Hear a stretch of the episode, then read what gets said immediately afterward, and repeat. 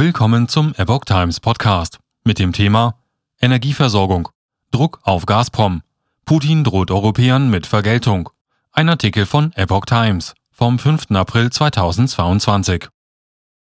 Russlands Präsident Wladimir Putin hat den Europäern wegen ihres Vorgehens gegen den russischen Gazprom-Konzern mit Vergeltung gedroht.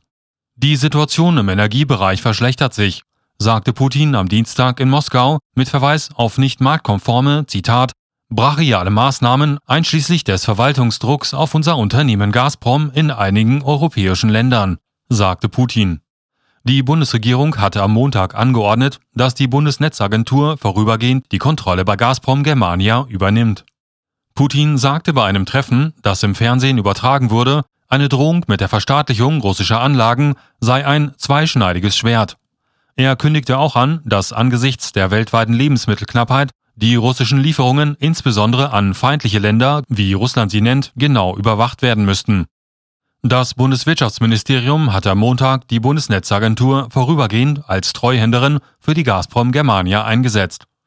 Die Anordnung diene der Aufrechterhaltung der Versorgungssicherheit, sagte Bundeswirtschaftsminister Robert Habeck zur Begründung. Die Gazprom Germania GmbH betreibe in Deutschland kritische Infrastruktur und habe damit eine herausragende Bedeutung für die Gasversorgung.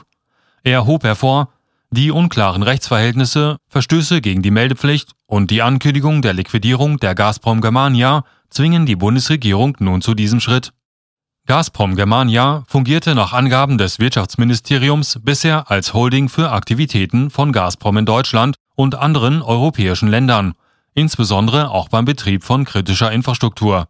Dazu zählten demnach auch der Energiehandel sowie der Gastransport und Betrieb von Gasspeichern